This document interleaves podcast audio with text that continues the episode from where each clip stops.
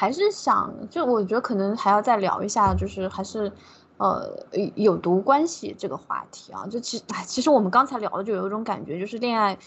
就是现在大家，就是怎么说呢？就是广义模式下这种恋爱，它可能多多少少都是带点毒性的。但是我们，我就还是要讨论一下这个狭义的有毒关系，就这方面能不能就是给我们做一个简单的科普？嗯。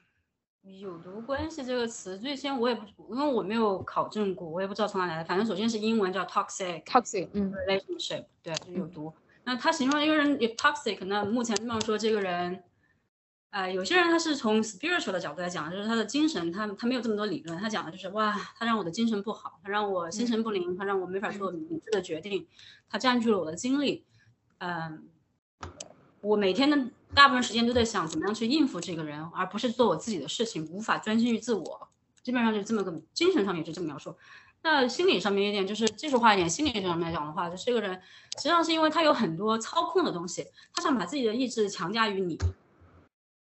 说到，嗯，他不在乎你的感受，因为他太他太他非常自我中心，完全不在乎你的世界。他他所以非常自私自利、自我中心，他甚至可以自我到。他扭转现实，因为他的现实就变成了你的现实。比如说，你们同样看到一个东西，你说，哎，我觉得这东西是方的，你觉得这东西是圆的，他非常坚持它就是方的。那最后你的你也只能承认它是方的，嗯，那就是变成了一个叫做操控性，非常有操控性。嗯，那我觉得有的关系的根本是因为，他侵略了你的自自主性，你对世界的观察，你对世界的判断，他把他自己的他他把他的对方把对方的对世界的观察，对世界的判断强加于你身上。而往往这个东西伴随着利益的，很少说有一个人是真的，真的是因为精神失常而去操控人家。精神失常的人，一般来说他很，他连自己儿都掌控不了，操控不了。对，真正这做这些人，他他是不管是有意还是无意，而且他是伴随着利益，他实际上是侵略了你的利益，嗯，对吧？比如说他想让你跟他出去玩，你就跟他出去玩；他不高兴的话你甩开，你就乖乖在一边待着，很安稳，不要吵，不要闹。你要是吵，你要是闹，那你就是不懂事，嗯，而且他甚至可以反。他反转这种话语权，他会说是你才是那个操控的人，你在虐待我。对，因为我是想出去玩，我想玩就玩，我想不跟你玩就不跟你玩，但是你非要吵着跟我玩，但实际上他没有意识到，他就是有种有种权利的不对等，有种利益的不对等，对吧？他利用完了你，然后就转身就走了。嗯，他还把他还倒打一耙，说是你的原因，说是你自私，这是非常常见的现象，这简直是一个模板。嗯，然后的话，亲密关系中间尤为。明显，因为你亲密关系之所以叫亲密，就是因为你们两个人相处的时间更长，交往更多，利益牵扯更深，所以那这个有毒关系，有毒的，对你的伤害就越大。嗯，嗯，其实就是，就因为亲密关系这个东西呢，就是怎么说呢？大家讲最难定义的东西就是爱情。就因为我们赋予爱情很多非理性的、很难概念化的东西，导致其实很多东西不太之前不太讨论，也没有能力去讨论，也很难去理解。就是因为冠以爱情的名义，就好多东西好像明明是很有问题的，就都都变得可以解释了。就是其实近几年有几个事情啊，就是一个是那个。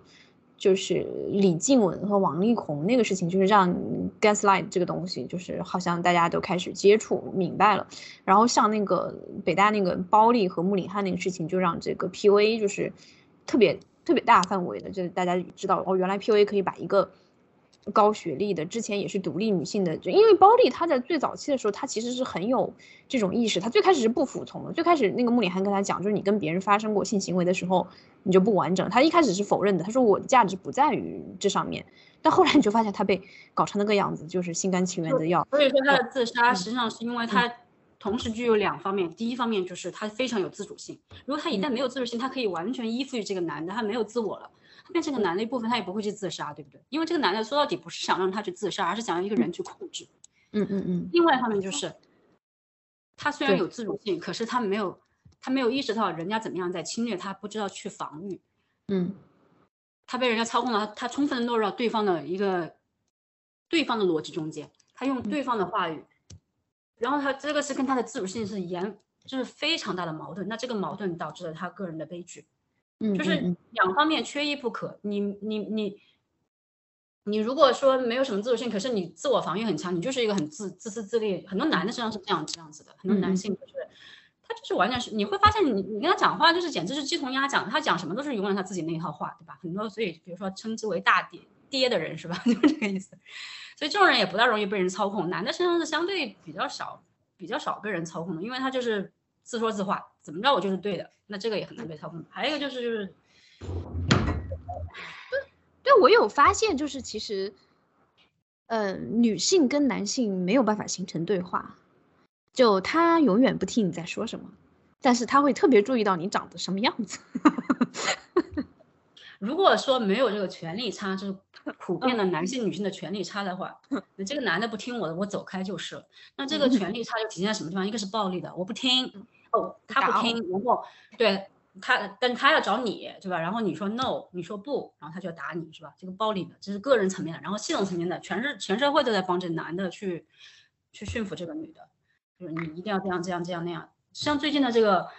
啊，Amber Heard 跟那个 Johnny Depp 就是很典型，全世界都在有荡妇羞辱的，有所谓的 smear campaign 的 smear campaign 就是说我造谣说他啊 cheating 啊，说他 abusive 啊，从小有什么心理问题啊，就对他。网络上对他对 Amber Heard 就这这位女性进行全面的一个人格的谋杀，就是说把她描写成一个另外的人，把她描写成一个呃，就是跟以前烧女巫也是一样的，把一个女性贴上一个，就是说成是女巫在在做害，然后就把她给烧死了。那现在就是互联网来烧这个女巫，全社会都在帮着。这个事情让我非常震惊啊！就说我理解到啊，美国也是女女性的地位没有想象中那么高，没有大家想象中那么高，法律也没有那么完善。但是一个全社会，甚至女性，尤其是中年女性、已婚的女性也加入进来啊。然后还有这个年轻的女性，她还没有经历过感情，她没有经历过虐待，也加入进来。是欧美社会，不光是美国啊，我看到英国的，看到什么阿根廷的，看到什么巴西的，这 ID 加入进来，女性，然后去。说啊，Amber Heard 就是一个虐待者啊，男的也可能遭家暴啊，我这个让我非常震惊，我我我震惊到就是，哇，如果说你说法律有有漏洞，好，我尽量用我的智慧去，我我尽量多学习点法律，我去避开，对吧？我尽量最大化我个人的智慧，我尽量多学点，我尽量避开。它是一个全社会这么恶意，我怎么避开？我没法避开，就是在非常非常危险。大家都能看到，就是 Johnny Depp 长长得什么样子，就他这样的体格，就是你觉得他说他会家暴，就相当于在说一个三岁小孩子可以家暴一个三十岁的成年人一样。就你 OK，就是好像他是可以打他，但是他的防御是足够的，他可以百分之九十九的不让自己受到伤害。然后你你觉得就是一一帮人觉得这个东西好像很正常，好像确实是他们对他们俩就是典型的有毒关系。然后有毒关系有一个 miss，就是说。所谓的 mutual abuse 就所谓的是互相虐待，这是一个迷思，这不是真正的东东西。嗯，对，真正真真正的互相虐待是两个人非常对等，那么互相虐待他们两个过不下去了，两个人就分了，非常简单。但现在是，呃，现在是有情感控制，有财务控制，现在甚至是有权力的控制，就是 Johnny Depp 可以发动他的粉丝啊，可以利用这个法律系统啊，对他进行追杀。嗯嗯嗯，是非常非常不明显的。非常非常明显的一个不对等，所以这不存在什么互相虐待。然后还有再看再看他的人格，对吧？他的他的暴力史，他的虐待，他的丑女的那个思想，那一条条全是证据啊！一般的家暴受害者哪有这么多证据啊？一般的家暴家暴受害女性，对吧？嗯，根本没有这么多证据。Amber Heard 拿出来这么多证据，然后全社会依然对他进行追杀。惊惊掉，而且而且美国所有的家暴，几乎所有的家暴专家哦。都去，都去挺这个 Amber Heard，就是就是说，我相信他非常符合，这这就是这是一个模板，这就是所谓的 textbook 教科书式的一个虐待关系，呃，大众根本不听的，这一个方一方面说明大众一一方面需要知识，就是虐待是非常难以认定的，因为大部分人只看到表象，就是哎，这个女的抓了这个男的一下，但是他看到这个男的在系统性的对这个女的进行追杀、进行强迫，对吧？强奸或者说操控、利用、剥削。甚至就就是就是攻击，大家看不到这方面，大家只看到哇，这个女的抓了这个男的一下，哇，这男的好可怜哦，脸都抓花了。呃，好吧，呃好吧，能不能反过来，对吧？我宁可承受几个男的轻轻的抓伤，但是让我享有这一切，还是说有毒是一个人格的一个问题，是一个人的行为，它是一系列行为组成的。它是一个行为的模式，所以它更多是个人层面的。但是一个人的有毒的行为能够让他实行，是一个社会允许他的，对吧？社会允许这个男的去家暴，社会允许这个男的去控制精神精精神控制一个女性，甚至合理化，觉得这精神控制不是犯罪啊，精神控制就是，甚至扭转这个话语，嗯，他会说，哎，这个女的在精神虐待控制这个男的，实际上是这个男的放不开这个女的，那他会说，哎，是这个女的放不开，一个女的被男的完全控制的时候，你你你很容易扭转这个话语，很容易骗到这个。不了解这个实不了解这个控制关系的人，或者说，哎，这个女的，你看哭着喊着要要跟这个男的在一起，是不是？就是她在控制这个男的，但实际上不是这个。这个女的喊着是因为她被控制了，她自己知道她非常痛苦，所以她非常痛苦，她非常他非常混乱，他没法做出理智的决定。Amber Heard 是这样子，他又他放出话来，他根本他根本意识不到自己面临什么样的困难，根本意识到，就是说他他知道 Johnny Depp 很有权势，很有影响力，可是他没有意识到这么有权势，这么有影响力，所以他放出话来说，哎，离婚的这个钱。七百七百万美金，我就捐出去。没有想到，人家给了他一半，拖了好久，拖了好几年给了一半，然后律师费到现在都已经是超出这个七百万了，他都没有钱去上诉了都。嗯。然后 Johnny Depp 还是呃，这就是一个 Amber，其实已经是一个社会的一个上层女性了，她仍然会因为这样一个离婚的官司陷入经济危机中。对，嗯，然后是，然后这个。这个有毒关系，陷入回回过来说的话，就是因为你看张丽 Depp，他他他首先他有几个特点，他的控制欲很强，对女性的控制欲非常有意思，就是一个有毒人格，他很有可能是另外一群有毒人格，甚至非有毒人格男性的朋友，他们是好朋友，他们互互相互利，他就有毒在对女性上面，完全有可能。嗯嗯嗯嗯嗯嗯，这这他社会面是很友好的，非常对，非常常见。发现一个男的哇，非常体面，他做慈善，上教堂，哎。但是他就是对女性非常非常暴虐，所以所以说任何男性的担保说，哎，我这个朋友是好朋友，我们在一起多少年了，甚至他有一个其中一个女性朋友，比如说 Johnny Depp 的呃前任那个 Kate Moss 那个曾经的英国超模去作证说啊，他没有虐待过我怎么样，都不能说明他没有去虐待过 Amber Heard。为什么 Amber Heard 他就是想 Amber Heard 比较年轻，首先年纪上面小了近三十岁吧。对吧？二十多岁的时候碰到他五十岁的时候，二十多岁，二十六岁还是多少？然后财富上面，还有一个容易污名化的，就是说说女性是 gold digger 啊，是为了这个男的钱去的。实际上，gold digger 反倒生活真正的 gold digger 就是一心搞钱的女性呢，反倒活得比较好，因为她搞得清楚，她不会，她不会自己让自己感情被利用。Amber 的是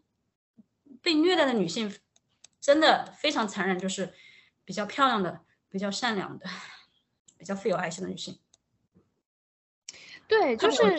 对。这里有一个点，就是说，因为 Amber 比他各方面啊，年龄还是说经济上都比他要差很多嘛，那所以他就会更容易就是被剥削，然后被被压迫。然后另外一方面然后对，另外一方面也就是因为他这种巨大的社会地位的差距，他就也更容易被别人指责为他是一个就是 gold digger，就是觉得你你有所图谋吧。对，是这样。然然后然后然后，Johnny Depp，你看又有控制欲，第二个是他有暴力倾向，他就是他他的暴力的事迹。实际上以前就已经有无数报道了，当然不是对女性配偶，他的女性配偶的话，都是签了一个很大的一个所谓的 NDA（Non-Disclosure Agreement），就是保密协议。保密协议，对中文可能常见的是保密协议。然后保密协议现在现在，嗯，他就是利用这些东西，用用钱去封口了，并不是说他没有这个。虐待的这个行为，然后还有什么厌女？他比如说一个男的，如果他说出这种话，对他的朋友，哪怕没有直接的说，没有对 Amber 直接说，实际上暴力的都是两副面孔的。他这样对朋友就是说自己的配偶多么多么坏啊，多么多么糟糕啊，但是面对配偶的时候就是，就是一般来说是冷热交加，就是打一巴掌给个枣，对吧？然后行，这这这是有生理的依据的，这跟吸毒是一回事情。吸毒就是，呃，吸毒就是先给你。大量毒品，毒贩子一般给你大量的毒品，然后然后让你上瘾是吧？然后你达到非常嗨的一个状态是吧？就是精神上达到一个极端的，然后突然之间给你切断那个供应，然后呢你就会形成依依赖，对，形成毒品依赖，就会形成一个成瘾依赖，然后后来就开始陆陆续续的时给时不给是吧？呃，想让你做什么事情，呃，就是说把你把你的毒品先先先不给你毒品，然后让你去做这些事情，你必须去，比如说，哎，你去站街给我赚一一天给我赚那么多钱，我再给你给你毒品，或者说，哎，你给我做这个这个事情，嗯。然后这个女性可能有，如果如果你虐待太狠，这个女性可能有一天就觉醒了，觉得啊，我一定要离开你。然后这个时候她就会给你多给你点毒品，让你让你，然后你然后把你拉回来。虐待关系就是这样子的，很多虐待关系你会发现，都有一个所谓的 love bombing 的 face，就是嗯叫嗯叫爱的轰炸。首先给你啊甜言蜜语啊，什么都顺着你啊，夸夸夸奖你啊，把你捧得非常高啊。然后让你让你真正的成瘾，成瘾就是让你习惯于他的夸奖，觉得他是一个非常安全、非常充满爱、充满充满关怀的一个配偶。然后到了蜜月期，就是你已经绑定他，你觉得你已经离不开，真心你要做出 commitment，你就是要做出人生的许诺，我要跟你在一起，我真心我真心喜欢你，嗯。然后这个男的，通常这个时候，比如说在蜜月期、新婚期。新婚前夕，Amber her 就是新婚前期，他们两个热恋了一段时间，然后新婚前期还有怀孕期，有些是怀孕期是非常容易造成女性就是严重家暴，或者说第一次家暴，那这些事情都是女性的情绪最高点，她要当妈了，她要进入一个非常在他认为是一个非常完美的感情的阶段了，就是情绪的最高点，然后忽然给你来一场特别大的暴揍，把你降到最低点，就像突然断供一样。然后接下来，然后往后就是，完这个时候，你知道人的心理就非常好控制。大部分人是成瘾的，他被揍之后，他被切断毒品之后，第一反应就是，第一反应就是我还要，我还要这些毒品，快给我，快给我，我还要你的爱，快给我，快给我，你要你要我做什么都可以，只要你给我你的爱。但这个爱不是爱，这是一种控制。然后再往后就断断续续，所以你会发现很多很多虐待都是，呃，都是，嗯，你会发现那些那些人。对虐待者的描述都是，他好起来的时候真的特别好啊，哎，嗯，给我端茶送水啊，嘘寒问暖啊，给我送花啊，我们去出去玩呐。但是，一旦揍起来就狠揍一顿，又交替的，然后大家都没有意识到。大家都没有意识到，这实际上是种控制，这跟爱没有太大的关系。如果你非要管它叫爱的话，那这个爱我也不要了吧？就，对对对对。而且为什么无意识呢？就是因为我们是这样演化过来的，我们我们的我们的祖先就是这样繁殖的，很多情况下这样的控制最有效。那这样的这样子这样子的祖先最容易有后代，所以我们形成一种集体的无意识，这就是有演化基础、有生物基础的。所以必须要经过教育，你才能意识到，哇，这是虐待。嗯。你才，我觉得就你说这个，就让我觉得是不是人们对这种东西的意识，其实一方面是这种后天的，呃，教化，就是你可能接触一些东西，你逐渐意识到这里面有问题；另外一方面，其实跟你的一些天生的一些基因的配置有关。我不知道，因为我自己的感觉哈，就是我我是会很早的时候，我就会对这个东西特别敏感，就我会敏感到什么程度，就是。假如说都不是虐待我，就是比如说我做了一件事，很普通的一个事情，我身边的一个，也不一定是异性伴侣，可能是一个普通的朋友，一个同学或者怎么样，他就会说，他就会说棒棒的，我就会很窝火，我就觉得，你凭什么来？就我我我觉得表扬是上位者对下位者的表扬，就对有些 表扬实际上对有些表扬并不是真心的表扬，而是一种。叫 positive manipulation，叫正向操作。你你做有利于他利益的事情，他就表扬你，他不断的给你加强这个东西。你其实就是说，你你拒绝一种虐待，拒绝一种批判的时候，你同时你要拒绝到对方给你的鼓励，就那种甜蜜那种好果子。你把这些一起，你拒绝掉对方就是这种上位者的这种这这种地位，你才能够有可能就是摆脱他的操控。否则的话，嗯嗯，可能是不行的。对，这对这点我非常认同。嗯，就是，那你至于这个，我说过这是有生物演化基础，所以大部分人我觉得是非常在这方面是非常脆弱的。所以你会发现，嗯，有毒人格在社会各行各业，在社会上整体上都是非常受欢迎的。啊，这个就受欢迎的话，嗯，又给他们又增进一步增加了他们的权利。就是他比如说有一种叫 flying monkeys，就实际上或者叫。Abuse by proxy，fly Monkeys 就是一部电视剧，英国电视剧的里面的就是讲会飞的猴子。那这个飞会飞的猴子，实际上就是它的爪牙嘛，对吧？它去，它它利用周围的人对你进行施压，它周围人都认为这个有毒人格实际上是非常友好的啊，非常好的，他不知道他实际上在合理化的行为，然后这个有毒人格在虐待其中某个人的时候，大家都说啊，肯定是这个被虐者有问题在先啊，对吧？不然这个有毒人格不会做这种事情啊。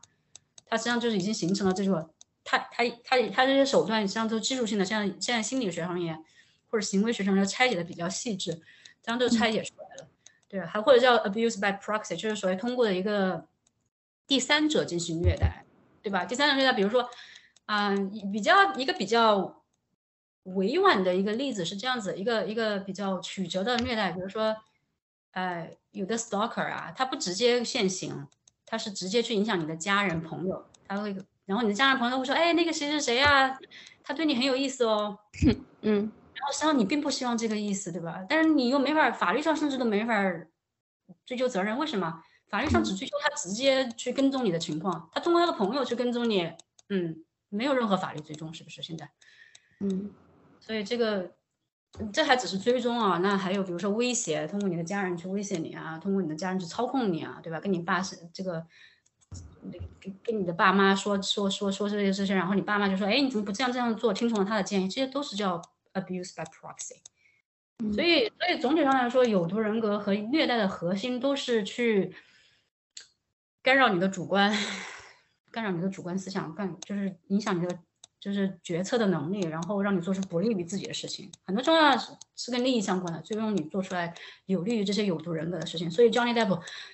嗯，都明明酗酒搞成这个样子了，他可以一笔高呼，他现在现在还去出唱片，他又搞得好像要从中山再起。本来他根根本不是 Amber Heard 造成他事业下滑，是因为他自己酗酒酗到他记不住台词，他每次都迟到，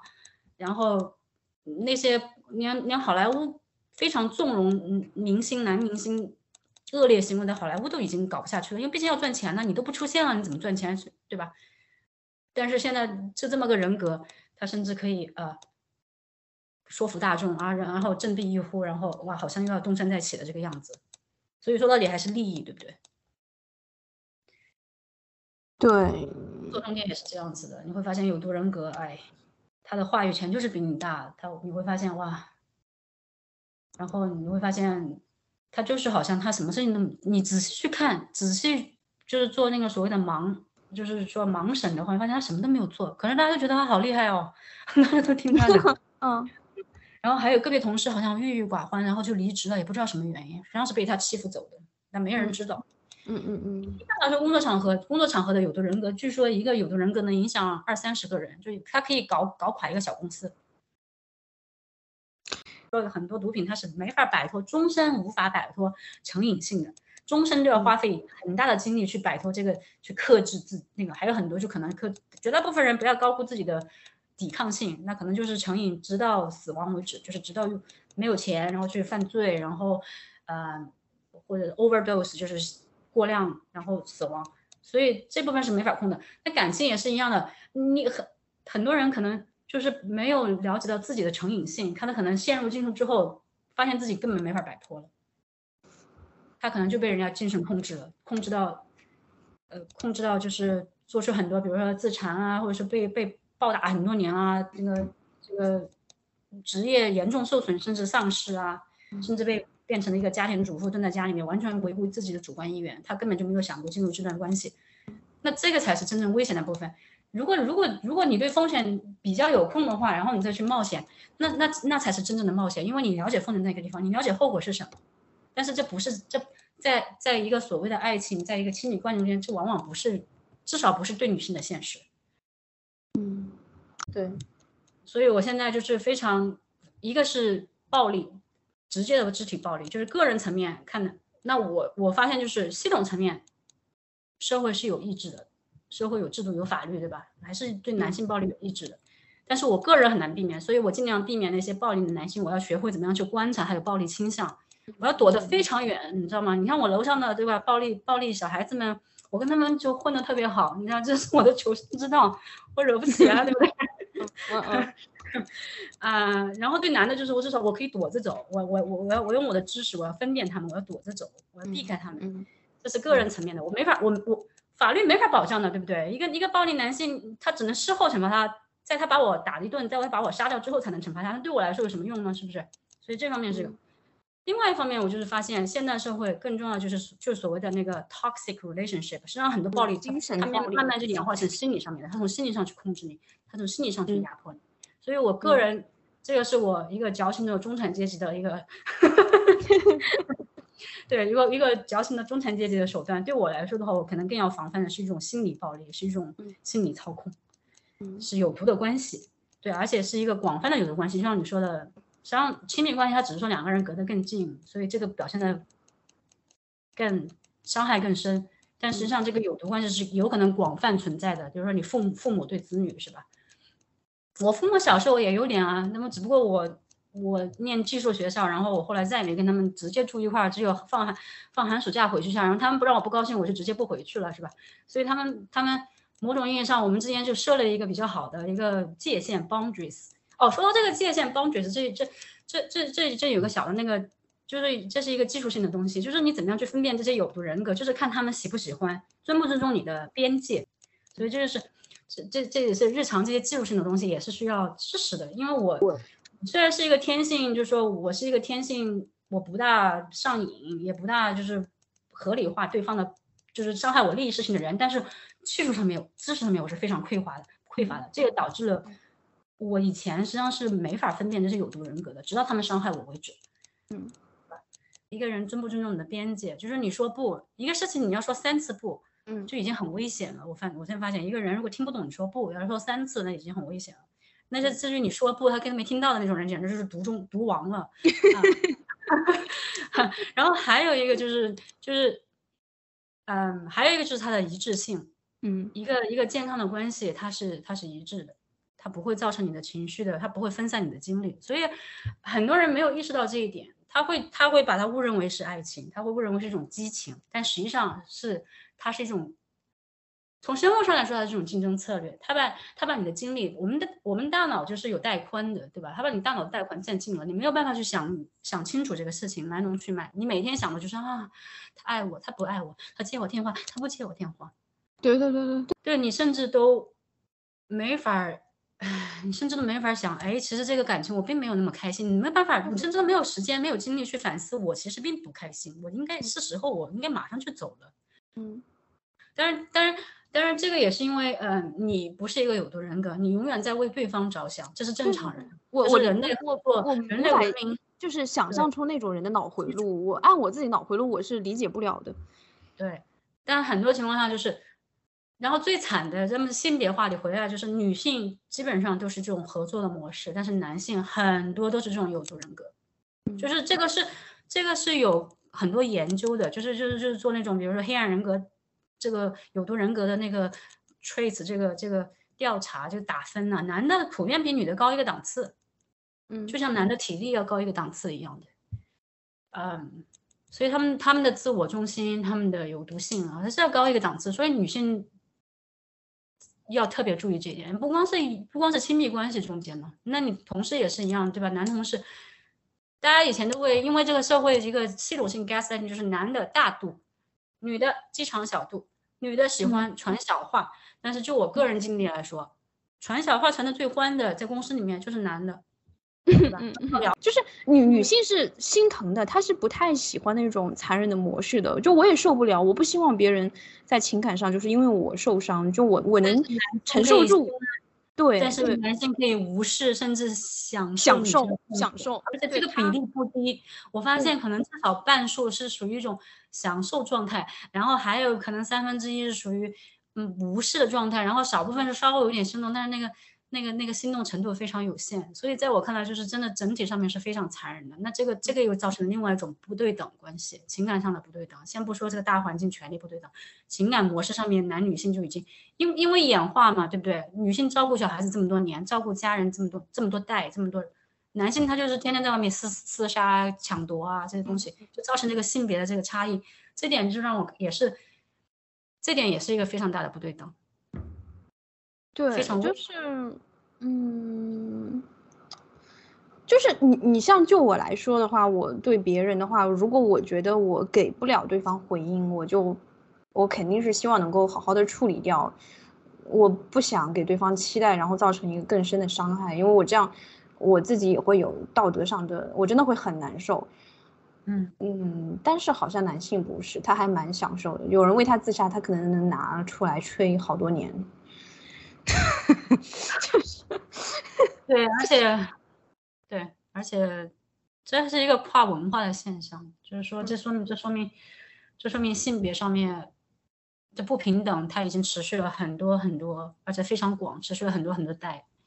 就已经内化到我们的。有一部分已经内化到我们基因中间去了，可能我们就已经变成一个像天性的一样东西。有一部分，但是，但这个东西不是说完全，不是说完全不能改的。你像我现在，我就是非常注意去观察对方，他他有没有真心，他有没有他有没有这个柔弱的一面，嗯，他有没有，他是不是他他他是不是那个，嗯，拒绝残忍，而是而而。不是去享受残忍，我非常去关注，但男的女的都会去关注，但是总体上来说，主要精力放在男的上面，因为女性真的，你像我那个单亲妈，你就很明显是吧？包括我楼上，对吧？有有有前科的女性是吧？这些小小混混女性，白人土著女性，她她她怎么都是个女性？我们俩我们俩是好的，我我们 we're good，你知道吧？就是我们说一说男性，我们知道自己的问题，他就很理解我一个人住在这个地方，我我又担心周围，我们俩至少在男上面是达成一致的，但。有什么谁骚扰他可以叫我帮忙，谁骚扰我我可以给他发短信。嗯，这个就是这个就是一个很嗯，这个就是一个很性别化的东西。这不是因为我们我们脑子里面有什么性别意识，而就是现实。因为男的他已经形成这个现状，他这个男的脑子中间性别意识不变，他们的暴力他们的暴力倾向不变，我们不得不结成这样子同盟，这样合作去抵御这些这些男性的暴力。嗯。去抵御这个男性的残忍，对，有毒人格通常他的自我反省能力非常差，他很难意识到自己行为是有毒的，嗯，实际上有毒恰恰是因为他觉得自己说的是对的，嗯，比如 Johnny Depp 的 Amber Heard，我们可以看到他是一个非常有毒的人格，他那个厌女啊，嗯，他那个放纵啊，他那个暴力倾向啊，他那个控制欲啊，非常非常有毒。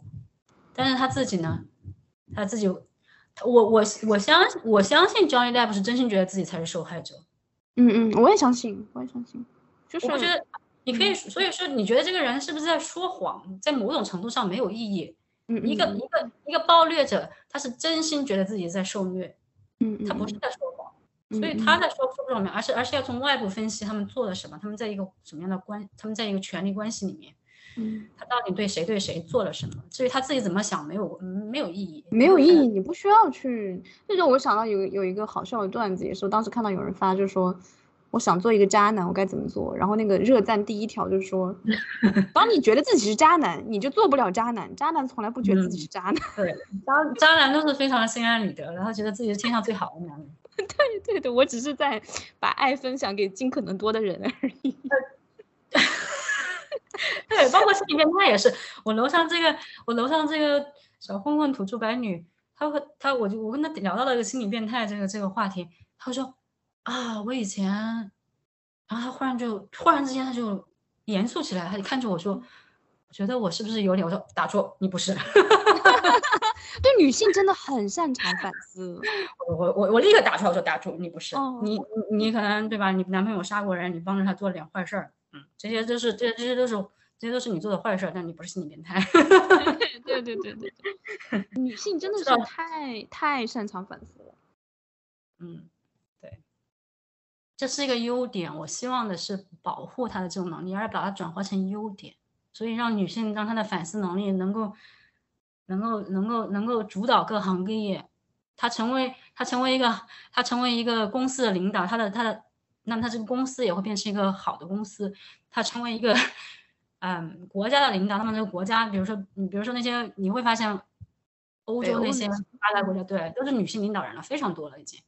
包括加拿大也挺多了。然后，如果世界首脑都是女性的话，那世界肯定是，肯定是更加好，肯定是更加合作的。说到这个生育能力的话，所以现在女性主义还有一个流派，就是去鼓吹这个生育能力，把它鼓吹到一个神圣的角度，就是。比如说哇，月亮女神啊，哇，生育女神啊，哇，嗯，我并不反感，因为为什么？因为男的造神造了这么多年，造了造造神造了整个男性的几乎整个人类史吧，从从男性开始主导逍遥上开始造神了，是不是？那现在女需要这种女性去造神，嗯，我可以理解文化上面我可以理解，但是我个人是希望有更更深一方面的理解，就不过深，就就比如说更科学、更物质一点的角度去理解，更嗯不是那么的呃精神化，不是那么的 spiritual，不是那么的信念化。嗯，所以我就是看到他就是他生育就是生育，嗯，对，就是大家都需要一些信念，你把信念都拿掉就很痛苦。对，就是生活中没有神，当神死亡以后，世界该怎么办？就是就是现代主义大家一直在关心的一个话题，就变得嗯嗯终于达到了这个时刻，就是哲学时刻，所有话题讨论最后终于回到了哲学时刻，欧欧欧美。对欧美这种讨论比较多了，就是但是国内其实还没没到那个阶段，大家都还我们没有信仰，但是我们生活中的信念其实还是很多的，神还是很多的，男的就都是神，首先男的就都是女女人的神，对，没有那么的系统化，没有那么的明显，没有那么的有组织性。因为在欧美，它是可以把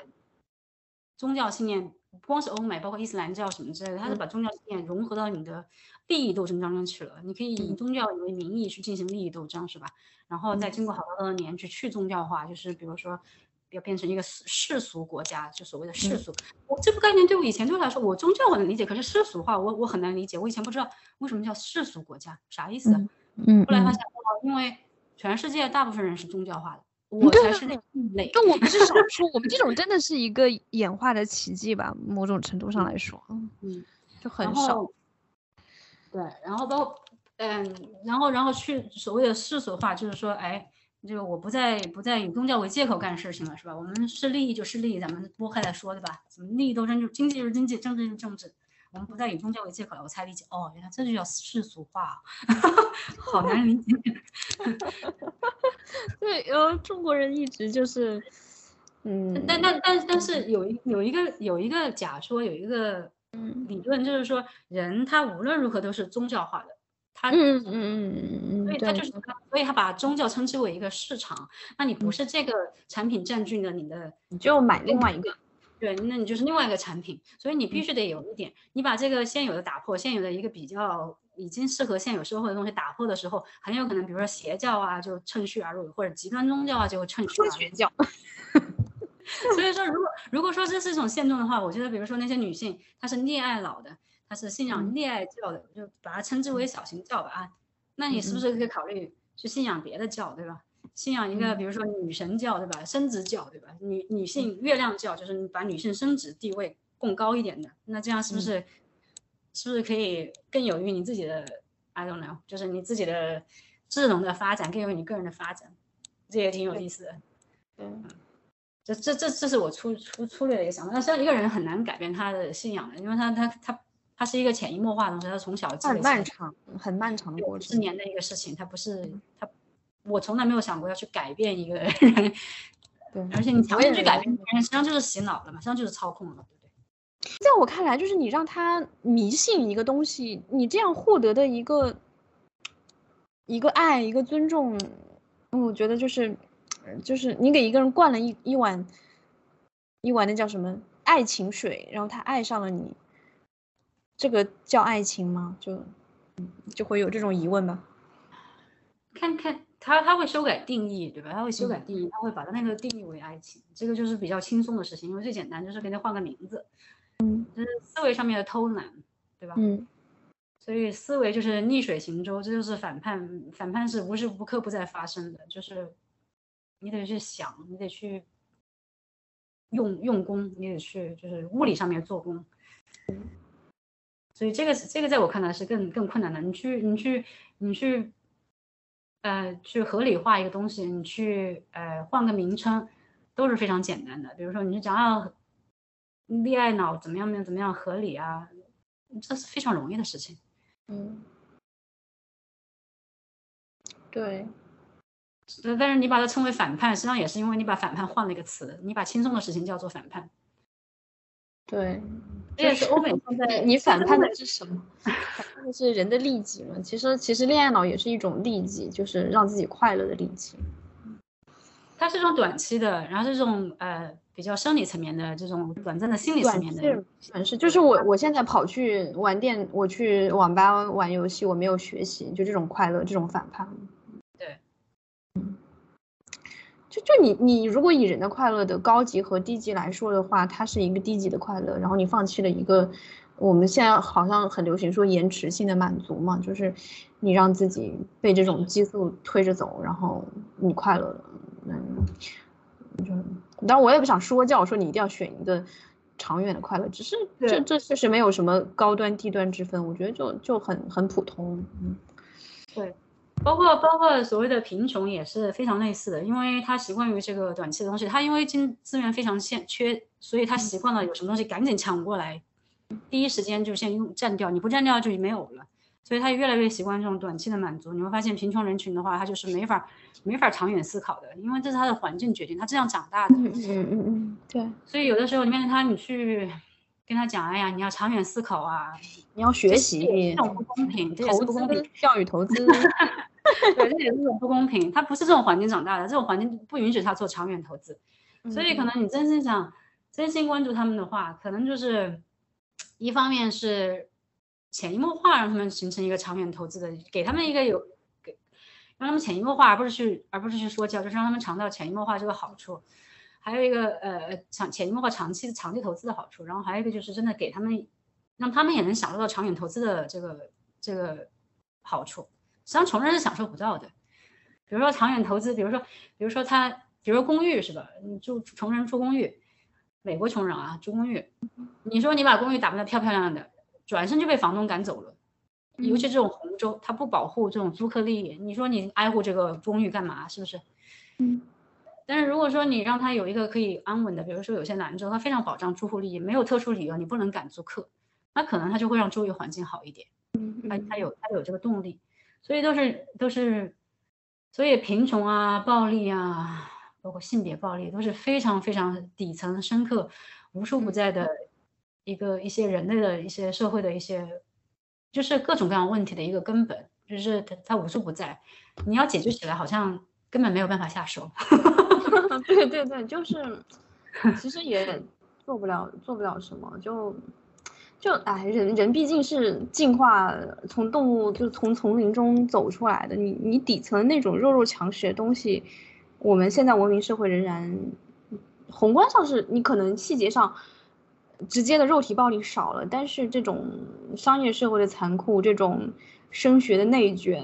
其实我们仍然是一直是在这种搏斗之中，就对系统性的系统性的剥削，系统性的暴力，嗯，嗯，然后我们祈求在这种东西之下有一个共产主义式的爱情。这是一个真的有是很美好的，我只能说，这是一个很好的理想。对，我很向往。对，就是这个蓝图是很好的，只是，就是可能和买彩票差不多。对，概率太低，低于买彩票，然后就变成一种赌博。对，实际上投资和赌博之间是有，是有时候界限是有点模糊的。嗯嗯。所有的所有的赌局、骗局、庞氏骗局，最先都是包装成投资让你进来的，他不会告诉你这是赌博。对吧？我我前段时间看一个书叫，呃，作为激情的爱情，它是它是梳理了，他写的比较早，可能是六几年写的，就梳理了这种，呃，文学作品中这爱情的一些范式吧。然后其中他提到就是说，其实爱就是这种爱情小说，它是把原来一个不可能的东西，一个奢侈品的很少见、非常难的东西，它变得，它变成一个学习的范本，就所有人读到以后，让每一个人都觉得自己可以。获得它进入这样一个关系，嗯，大家都在学习，就照着那个爱情小说里面那个样子在学，然后就觉得 OK，我有了一个爱情。其实，其实爱情是很少的，就就是可能存在，但真的很少。对，嗯，不过我还是稍微提点，稍微提点正面的东西吧。因为我我是一个经常，虽然我讲我没有什么批判性，但是我是一个经常讲讲。嗯，讲负面的东西讲的非常来劲，然后丝毫不觉得对周围人影响的人。我觉得为什么你这么伤心啊？我不过在谈论事实而已。你看，这是这是我暴力的部分，你知道吗？好吧，稍微这边东西，我觉得可能就是，假如假如男性也能投入到这这份这份阅读这种这种幻想、从构筑中间来，嗯假如啊，嗯如果能够平等的两两方面都是幻想，那可能还是有一定的正面意义的。但问题是，嗯现实我不得不说，现实就是我并没有发现男性在上面有努力，都是在女性在努力。嗯嗯嗯，欧欧美男性的浪漫就非常之表象化，你会发现是个城市化的。美国的就是，比如说美国的这种罐装的打招呼，他永远是 Hi，How are you doing？嗯 Good, 嗯 how about you？然后我来今年就就被人家训狗一样的训成这样，人家跟你说 How are you doing？然后嗯 How are you？你都不用说 Good，你知道吗？你都不用说好，他们就是就像说你好一样的，吃了吗？然后你你也不用回答你吃没吃，你回答说吃了吗？对吧？然后美国人就是 How are you doing？然后你回答嗯 How are you doing？然后我就被他们训了这么多年，然后我终于训成了。我刚来的时候非常诧异，你是要问我做的怎么样吗？我然后我准备讲是述。嗯，我今天过得怎么样？然后人家咕儿已经走了，就是就是混装对话，对吧？然后然后行这是非常一个非常一个呃资本化、工业化一个流水化的东西，而日常打招呼、就像灌装。那么爱情也有这部分，对资产资本资本主义爱情，然后商业化爱情，它有灌装的部分。灌装就是两个人见面，然后哇 flirt 一下，哎调调情，然后呢，嗯，发现有感觉，然后先性后爱，先爱后性，whatever，然后结婚，然后 baby shower，然后搞一个什么啊结婚纪念日 anniversary，然后还有什么怀孕，然后哎，然后搞一个什么盒子，里里面装的是蓝色或者粉红色的纸条，然后你把它打开，嗯。然后看，然后假装是个惊喜，哇，是个女孩儿，假装是个惊喜，因为 因为都知道对吧？嗯你很难你很难生出一个不是男孩儿不是女孩儿，真正的 intersexual 的人是非常少的，真正的跨性别嗯，真正天生的跨性别人的，只有自认的 self ID 的是吧？啊，然后然后啊，然后就什么退休什么的，嗯，那不说了，然后就是 family drama，然后所谓的家庭狗血，然后哎两个人分分合合啊，吵吵闹闹，然后就是这样子，然后我在想，然后我在想，我后来我想一下，我玩不起，我来自于另外一个社会，我没有你们这么 well off，我没有这个保障，社会保障 嗯，我是一个可怜的移民少数族裔，我面对的问题太多了。我我啊，另外一方面我也觉得这个挺乏味的，这是一个罐头，你知道吗？嗯它没有任何意义，就像你说的中产，就像你批评的那个，这是美式的中产的爱情，它是一个范本，然后它没有任何的反叛性在里面。然后男的玩的乐此不疲，当然他也他也他也出轨，所以你会发现鸡飞狗跳，因为你玩着玩着就玩脱了，啊、或者玩着玩着没玩脱，也就是，但是你内心脱了，对，内心开始抑郁了。对，你会发现美国人就美国，尤其男的就这样玩着玩着玩脱了，是吧？就离婚啊，鸡飞狗跳啊，搞得自己倾家荡产，或者家暴女性，搞得女性也很悲惨。要么就是他他蹲在这个中产生活里面，然后自己内心脱了，非常抑郁，天天看心理医生，啊、对吧？然后或者指指控自己的女性配偶在心理虐待他们，对吧？你看我多抑郁，你看 对，所以啊，嗯，所以我我想一想，自己选择自己进入一个罐头，然后进去以后他就又觉得不舒服。嗯，他要么折腾自己，要么折腾别人，折腾自己都算是有良心了，大部分是折腾人家。嗯男性特别喜欢折腾人家，女性是折腾自己。对在欧美应该是这样，在过去一百年前，就是不用一百年前，就在六十年代都还在把女性关进关进精神病院，是不是？嗯嗯嗯，对，在一个在一个关系中间不满足，在一个嗯，在一个受压迫的情况下，然后这个女性出现了心理问题，然后哎，我们把这个女性解决掉就完了，把她关进精神病院。还有好多女性是健康的，然后这个男性因为要要就是要干掉她，就是要，嗯，就是要占领她的财产，嗯，就把她关进精神病院。这在七六十年代都还有，在美国这个就是王力宏做的事情。还好，就是现在现代心理学，然后包括女性主义的心理学，心理学很大程度上依然是男性主义的。啊，对对对，就是，哎呀，你说到这个，就是我前几天看到一个人，他发帖子，就是讲他的离婚嘛，然后他说他反正就是婚姻怎么怎么不顺，包括他的孩子，呃，就最后就是搞到，就她丈夫就一定要跟她离婚，她就去堕胎了，然后她丈夫的全家都来指责她什么的，说她呃怎么脾气不行，然后她说她去找心理咨询师，心理咨询师说，一个男人能跟你离婚，你已经触及到他最底线的尊严了，我就想我靠，就是。这是尊心理严可真容易触及啊！你的尊严可，你的尊严的 点可真奇怪啊！碰到。就是就就是对，就是其实现在现在心理咨询这个体系可能，嗯，不太能给女性那那些帮助和支持。很多人很多人无师自通的意识到了，有很多聪明的女性，她就意识到心理学这个东西很很邪门的，对吧？嗯，对对对，他是 他是让你去劝回顺从男性的控制，劝回到。嗯，一个，所以心理学不能代替社会学嘛，就是不能代替社会学、人类学，因为它心理学只是说给社会打补丁，是吧？就是现有的社会的这个架构是什么？哎，我把你，我把你补一补，就是维持现有这个状况。嗯嗯。那如果现有而且而且现在他们那个祖师爷，其实弗洛伊德就是一个很，他整个一套东西都非常的父权。嗯，对，弗洛伊德其实现在，当然他们心理学上已经。把它当做一个艺术品供起来了，就是故事，一个遗忘 long ago 的故事，嗯，就是尊重它艺术性的一面，对吧？就像阴阳五行一样的，它是有文化性的 一面。玄学。现代心理学也不大讲这个东西了，但是依然就是说你在实践的时候，因为毕竟你的，你再有理论，你再有一些比如说现代科学性的东西去讲，那你实践最后还是一个个人去实践，那这个个人不可避免的就是受这个社会严重影响的。嗯，那不由自主的会带上，比如说厌女的情绪啊，或者合理化男性虐待这个这个东西在里面，这是非常难的。你不可能要求每个职业者都变成女性主义者，变成一个非常清醒的，就是意识到这个，意识到一个社会的结构，意识到一个什么性别主义，意识到这个巨大的差异的这个社会差异这个东西。很多人是有有心理学，有些人是非常优秀的啊，这样，但是有很多人也是因为他不想念其他的，就本来就不想念这种科学性的东西，反思很困难的东西，要去念心理学，你让他怎么去想 呢？他不愿意去想啊，对不对？我遇到什么问题？实际上我情感上面是非常非常自洽的，你知道，我情感上面，我我我我是一个悲催的，对吧？对吧？基因自自律写进基因的中产阶级。我可以一边哭一边把工作做完，是吧？一边哭，哎，我我我我就想我就想分享一个事情，就是我我我去年失恋，我靠，我真的好伤心啊！但是你知道我最伤心的是什么？我最伤心的是我当时三就是 马上有一个考试，我想我靠，我要因为这个狗日的男的，我就这个考试我要挂掉了嘛！我花了八千块的报名费，我就哭得更凶。是 很焦虑，就是一方面失恋很焦虑，另外一方面又很焦虑自己不能迅速的进入复习状态。对，哎，所以所以说所以说中产这些女性在说她恋爱脑的时候，实际上她实际上是有很大理性在里面的。那如果说其他人她不是她那个环境，她没有她那个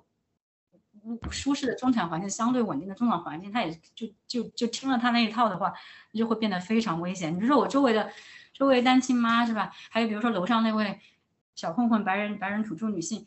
她要是溺爱一上脑的话，是可以杀人的，她就要得坐牢啊，是不是？嗯。然后那个单亲妈，她一她一恋爱脑一上来，她就会去把她的 sugar daddy 的 business 搞砸啊，她就可能没有收入了，对不对？非常危险。那我我就哭着喊着就完成了我的学业，是吧？完成了我的工作。嗯。所以我就算有点恋爱脑，嗯，算了吧，也就行了吧，我就这样了。讲是讲恋爱脑，其实我恋爱就是中产阶级恋爱脑，再怎么恋爱，他是个中产阶级，他的阶级属性还挺大的。嗯嗯嗯，就是他往上和往下，其实那个阶级都是很稳固的，就不太可能动。但是中产呢，一不小心他就会往下掉，但是他努力努力，他好像还能往上。所以中产对于自己阶级的这种敏感性是超出任何人的，以及他对自己这种阶级的保护。对，男的要超出女性一点。其实女性也也也清楚，但是女性不清楚的是，女性清楚的是社会层面。比如说我丢了工作，我可能再找工作很困难。我到了三十五岁，我可能再找工作很困难，是吧？但是对家庭的、对对对男性的风险低估了，就是因为他对爱情的，就是没有这个对对这个大环境啊，对这个真正就是就统计性的这种东西的这种了解，他就每个实际上，实际上很多人都会问，比如说他说你这么。他说：“你这么聪明，你怎么会被家暴呢？你这么聪明，你这么高学历，怎么会被 PUA 呢？被控、被精神控制呢？因为没有人告诉你，没有人告诉你，家暴者以前都是很温和的。家暴者开始都表现非常友爱啊，非常关怀啊，非常温和啊，非常温柔啊。嗯，那个精神控制者都是表现的非常利他，给你大量的利益啊，是吧？其实有的时候我说过了，有的是天生的，早期的那些关怀都是真心的。”然后后面的虐待也是真心的，安 家不就是真的是啊，我我是一个就是无论干什么我都会就是很深受这种文艺作品影响的人，就就是安家和嘛，你说你说安家和在外面就是那个不要和陌生人说话，就是一个医生专业、礼貌、温和，回家就对吧？就把老婆打成那个样子，就然后而且而且。比如说我我的话就是我没有想到我我这辈子依然没有遭受过肢肢体暴力，对吧？嗯，我没有遭受过肢体暴力，所以我我我以为所有的虐待者都会付诸于肢体暴力，对吧？直到我发现哦，原来还有就是这种心理暴力，还可以搞得非常严重这个程度为止。我这辈子遭受的肢体暴力就是我妈了，我小的时候，对吧？嗯，而而且我又皮，就是我心理上比较比较比较皮实。我妈是非常捧我的一个人，所以她虽然。打过我，对吧？嗯，但是但是他从来没有贬低过我，对吧？他一直都是嗯，你是最好的，嗯，但但是拍我两下，那打我两下，打得我哇哇哭。那个时候，那是我遭遇了唯一的精神暴力，所以我对精神暴力是没有抵抗力的。嗯，谁那么贬低我，我我不高兴。可是我不知道这是种暴力，我不知道他会有一种，他会有一种超出我控制，就是心理控制范围以以外的东西。我以为我知道这是贬低，我以为嗯，就是我我意识到这是贬低，这不是真实之后，我就可以免于这个暴力，不是这样子的。他就是我，我我知道他这不对的，对方在胡说八道，可是他依然严重影响我心理，依然严重影响我生活，嗯，依然就是对我造成了很大的伤害，就就就非常有意思，就就就像是就像是人家一拳打过来，物生理上去伤害你，然后你不去招架的话，你就会被受，你就会受伤，心理上也有的时候是很像的，你没有招架，你没有这个有意识去招架的时候，你就是会受伤，有的时候你有意识招架的，依然是招架不住的，嗯。比如，比比如说，还有一种，还有一种是那个吵吵闹闹，就是我就是没法，我就是没法忍受的。比如说，一个男的在那个，嗯，他去他去跟踪你 stalking，然后你知道他不会对你进行生理暴力，可是你知道他是在跟踪你，你知道你只要不管他就行了，没有没有没有其他伤害，但是依然就是你你你你会严重的受到影响，你可能会坐立不安，因为你的你的生理性在那边，你作为一个动物，你就是。你被人跟踪的时候，你就是会紧张。嗯嗯嗯嗯，就是现嗯，就现现在很多人他可能会就是因为这些嗯病态人格就是逐渐被科普嘛，就浮现到大众视野里面。很多人我发现就有有了另外一个倾向啊，就是他会。呃，把他的配偶的一些很病态的行为拿出来，然后问大家是不是什么，比如说什么 NPD 人格啊，什么阿斯伯格人格，就其实我不知道你为什么要这样问，就是你你他表现出来的已经是一种极度的病态了，那你放弃他就行了，就你也不是一个菩萨，你你也不是一个心理咨询师，你治不好他，你的爱没有那么伟大，也没有那么心理咨询师也治不好，心理咨询师只能给这些人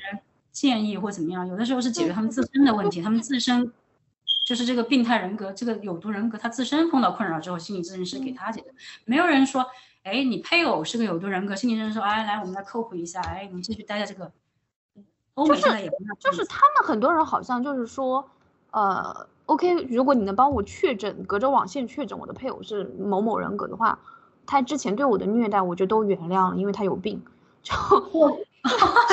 我。我我以为你说，如果你确诊的话，我就决定退出这段关系。不是，不是，但是他说啊，原来搞了半天啊，如果你确诊的话，我就通过这个人格去原谅他。你比我更狠。他是他的逻辑是这样的，就是如果你没病，你还这样，那你就是不爱我嘛。你有病，你这样，那是你你还是想爱我，只是你有病，就是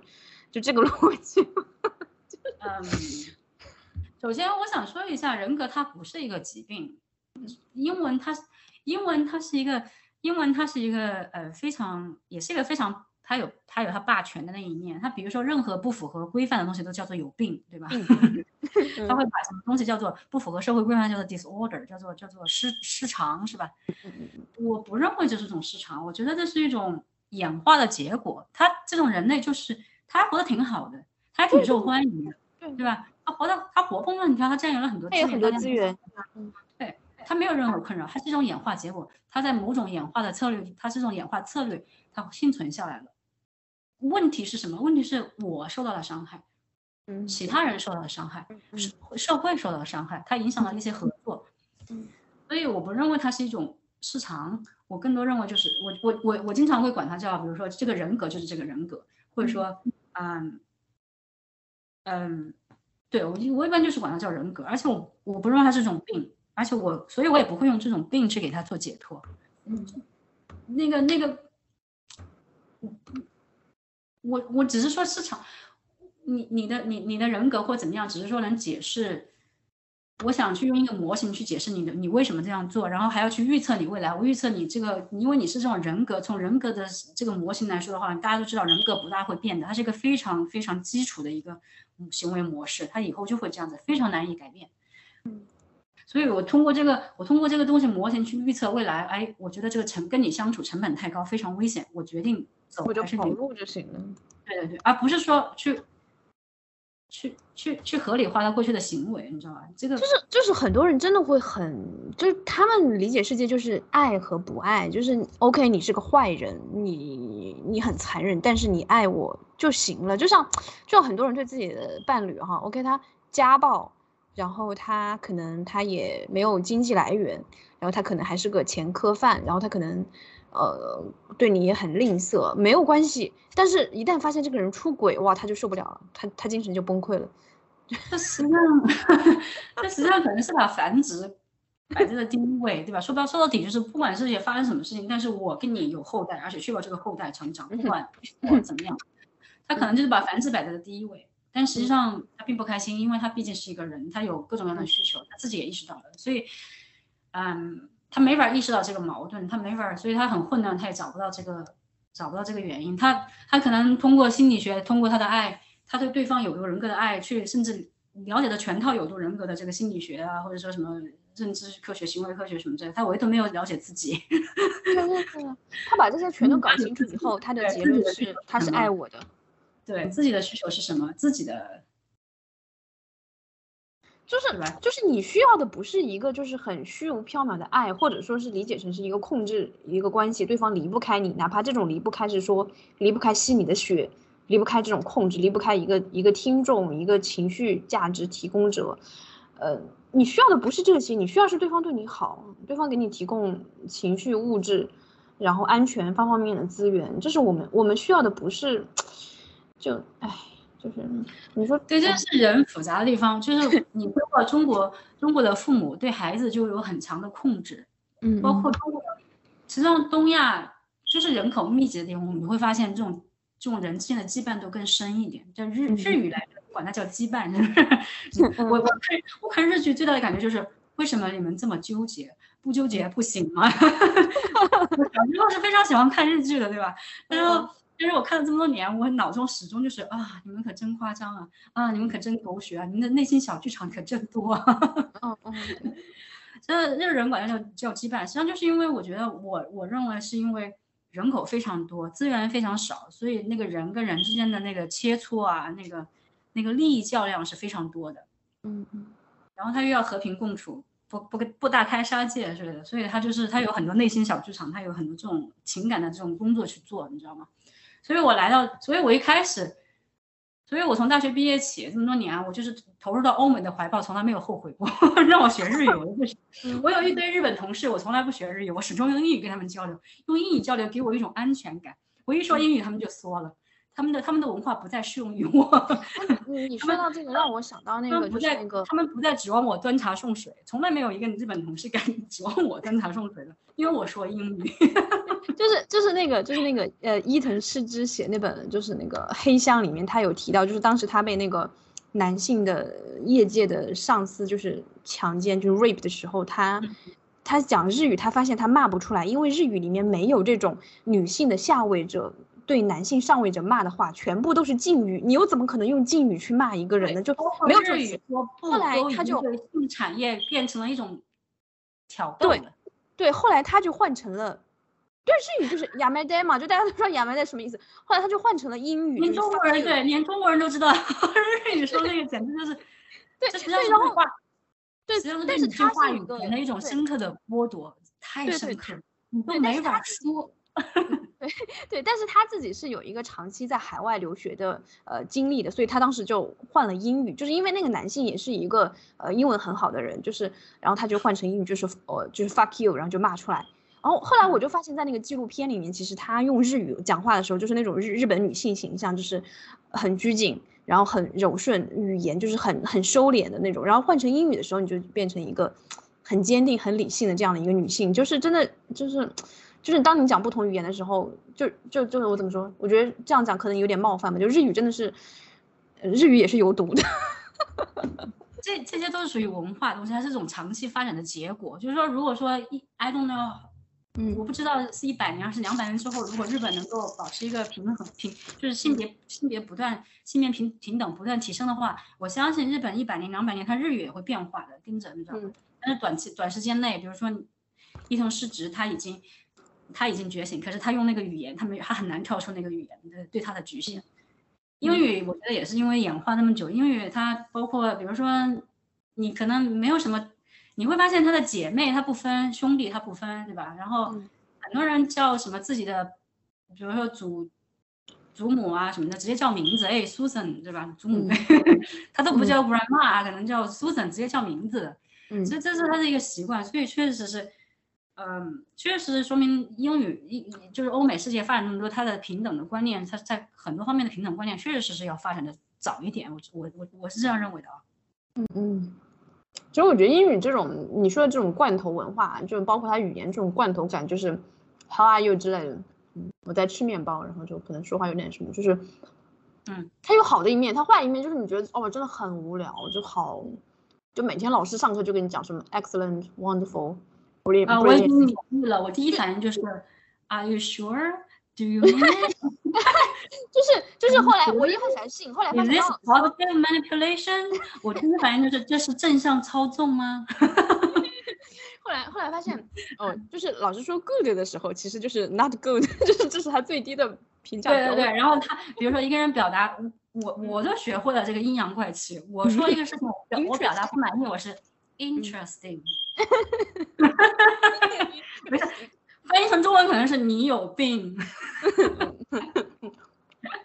罐装啊，说到这个罐装，Hey how are you doing？这是标准的，对不对？嗯嗯嗯。昨天晚上就有一个事件，有一个 incident，有一个事件，就是我那个邻居啊，他只有二十岁出头。我不是说他们是一群小混混吗？像他们小混混是几个家庭的，是一堆大亲戚，然后，哎呀，什么父母吸毒啊，然后什么呃。虐待啊，什么强奸啊、家暴啊都有。然后这小孩子，小孩子其实都还不错。这些小孩子没有什么，没有什么那个本质性的，就是天生那种，比如说天生心理变态、天生冷血，他没有这种情况。但是，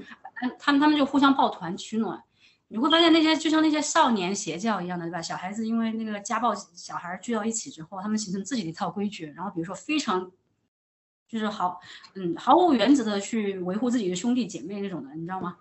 对吧？比如说他们非常吵，每天非常吵，然后有一个邻居投诉了，他就到他这群小孩子四处打听是哪个邻居投诉的，准备给他们教训看看。嗯，啊，就形成这种环境。然后这个其中就有一个小男孩，他只有二十岁，他给我我我另外一个那个单亲妈邻居，他就是非常 flirty 的，他就是什么事情都能就是他他满心就是啊我要我我 sugar daddy，我要找个男性喜欢我什么的。虽然他自己穷困潦倒，他始终没有意识到。嗯嗯嗯。啊，然后他就跟那个跟那个小男孩 flirt 一下，然后我在我在其中，我们我们本来是我跟这个单亲妈邻居聊，结果这个小就开始变成跟小男孩聊了，聊着聊着之后，他就跟小男孩跟 flirt flirt flirt 就，实际上我始终没有参与，但是这个小男孩是没有边界的，他后来打招呼就变成了，他都他没有问过我的名字，他第一句想他第一句是哎，What's your number? Give me your number. Hey, beauty. 我说我我我我我是他妈的年纪，他跟我说，嘿，beautiful，beauty，然后，哎，他然后然后我就急了，我说我说我有个名字，你要不要名字？给你名字。我说你再这么做的话，这都是第三次了啊！我就跟他说，我说这是相当于性骚扰了，你知道吗？结果他的楼上的兄弟姐妹们也是一群二十出头的小屁孩，冲下来没有听到上下文，指着我鼻子说，你怎么可以对我的兄弟不不尊敬？然后我说他因为他对我，我说他对我用 sexual 的 language，然后他说。他说 beautiful，他说你没有人赞过你美丽吗？我说基本上没有，我还很诚实，基本上没有。我说我这个对，然后他们，然后那群人就跟看怪物一样看着我说，我难道我们应该说你丑吗？我说那也不必吧。我说你知道吗？这个这个其实，在汉语里面，就以前我们没有哎，但是现在就是逐渐就是我们也在学，就是每天美女贴大美那个美女美美美少女的事你少管，就是反正一天到晚就是，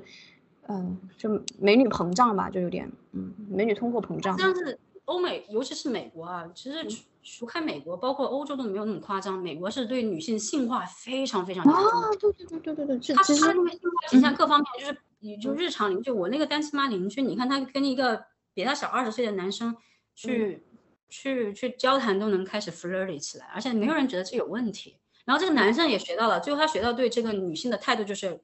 哎，beautiful，哦，sex，sex sexy，他就用这种语言跟你打招呼，然后觉得没有问题。然后你不接受说 no 的时候，他会恼羞成怒，他说我对你的恭维你怎么可以不接受？你对我不尊敬，他实际上就变成，所以你会发现。美国的文化非常暴力，就是他他所谓的强奸文化，包括包括上那些什么 Brown University 什么 MIT 那个什么顶尖的 elite university 里面依然有强奸文化，因为他就是这样长大的。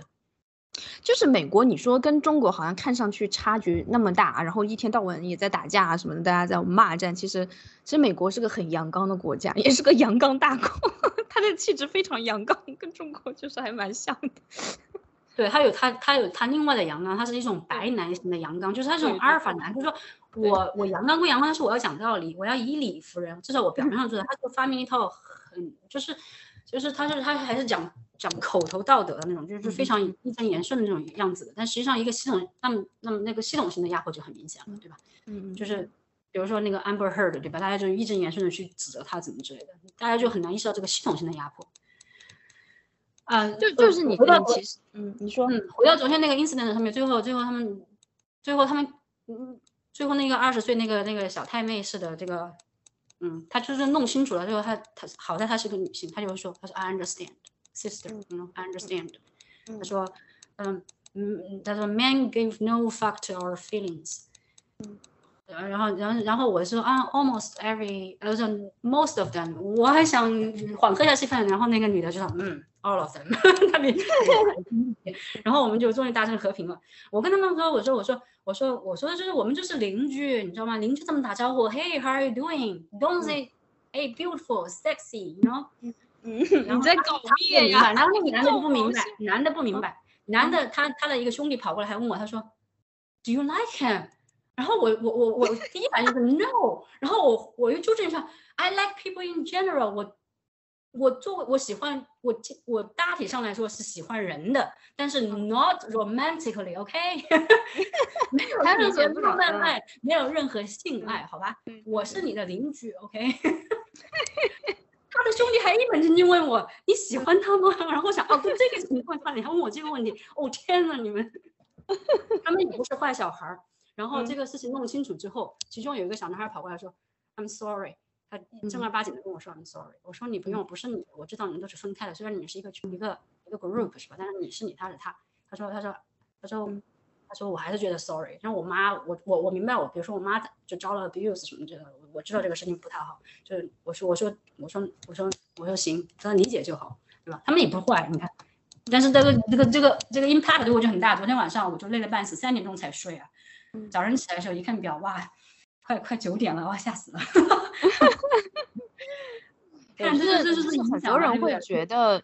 就是会觉得，呃，我觉得很多男性也是，女性也是，他会觉得夸你美是一个你要开心接受的事情，尤其是女生。包括大家以前就是说，呃，问男朋友你喜欢我什么的时候，如果对方说是因为你可爱，因为你气质好，因为你人品好，因为你努力，因为你喜欢学习，大家就会觉得，哦，不行不行，你要夸我，因为我美丽才才算是爱我。就就我我觉得这一套整个东西就是说，其实，呃，你夸一个人美，就是相当于你有了夸一个人丑的一个权利，就是你拿外貌这个东。西价值人，而且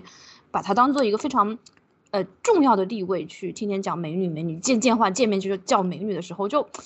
就其实是对对方一个很不尊重，就这个并不是一个夸奖，我就哦，关键是还伴随着危险，伴随着暴力。你成为一个，我这个我这个环境并不是太好，中产中产，你说夸个美的话。算了，顶多就是烦一烦，是吧？你你就而且中产阶级的话，他的界限比较清楚，你对他嗯呀，你说一次他可能就明白了。而且你就说上班环境，你去夸外表，现在已经明确是政治不正确了，对吧？你去夸一个女性的外表，你多夸几次很有可能被投诉，对不对？嗯嗯。但但是他他他们是一群底层小孩子，而且又是小孩子，他们这样长大的，他们他们他们他们用他们的逻辑去理解，而且形成，而且周围还有成年男的也是这个样子的。那如果被他们盯上的话，我是很危险的。就算只有，就算只有百分之一，对我的说对我说不而表示恼怒的话，对我来说是一个非常大的危险。我我我学了那么几十年，最后就死在这儿了。哎呀，我的妈呀，不合适，对吧？是轻轻如鸿毛了，死。对我是非常，我是非常理解这个生命的脆弱性的。嗯，对，偶然性。我意识到很多人都有枪，我楼上就有枪，是吧？嗯，呃，但但但是你说那个可能是美国，他们现在职场有这种嗯默认的东西啊。但是国内，反正我我我目前为止，我还是会不停的碰到这种问题。比如说两个人就是公然开始讨论我的外表，然后在他们看来，他们是在哦夸奖，然后我就默不作声。我可能有时候就冷冷哼一声，然后他们就说怎么你还觉得？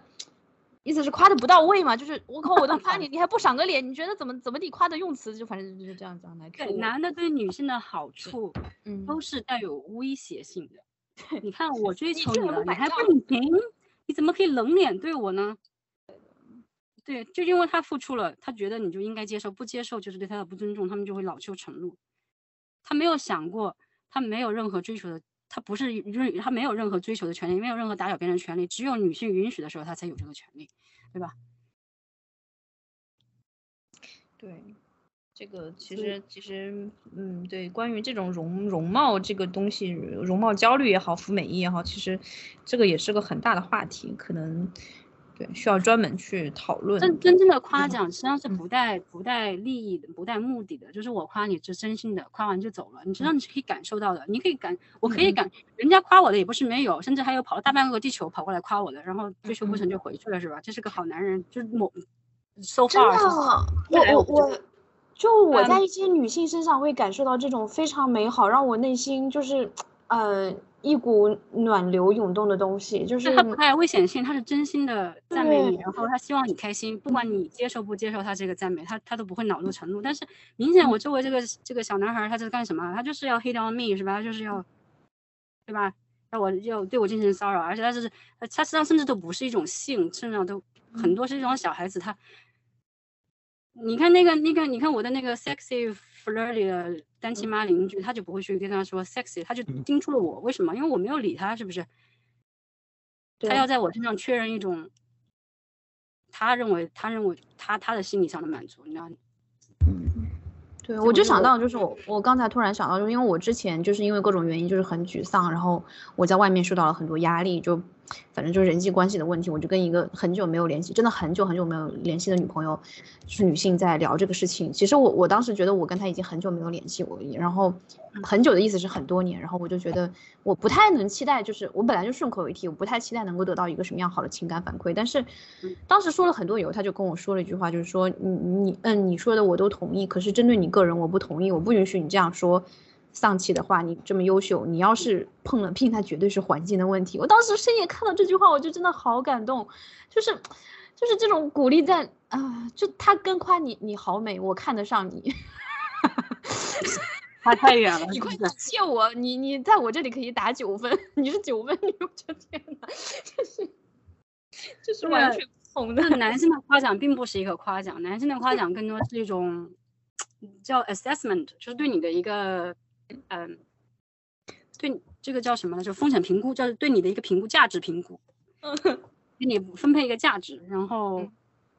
然后他他来他来决定怎么样对待你。高价值的他可能多付出点，低价值的少付出点，然后付出了他没有得到回报，他决定毁灭你。关键是后面还有，对吧？关键是后面还有，这个才是我怕的地方。如果你要说他只是惹怒一下，如果他只是生气，他不高兴，我想算了吧，我也不是一个太体贴的人。我我我活了这么多年，也学会了不去体贴男性。嗯，但问题是我意识到后面还有危险的东西，你不知道他什么时候会对你进行暴力，他对你进行物理毁灭，嗯，太可怕。就就其实，所以所以，我我记得上次我们在嗯商量怎么样讨论哪些话题的时候，也说到一点，就是你提到，就是你认为认识一个人需要很长时间的，我完全赞同。唯有时间能够检验真正的感情，不管换你管它叫爱情、友情，还是什么样的亲情，还是什么样情，唯有时间能够检验。而且你要你要有一个不合理化的心理，要真正比较客观的去去去考察它。嗯嗯，就是我个人觉得，就是你真的还是想要躺，就是繁殖这个这个买这个彩票赌这个博的话，我觉得要一定的时间。我觉得，比如说，就我个人技术上面来讲的话，认清一个有毒人格可能需要一年的时间，对吧？你要进入一个热恋期，然后进入到一个冷淡期，就是慢慢热恋过掉之后，因为很多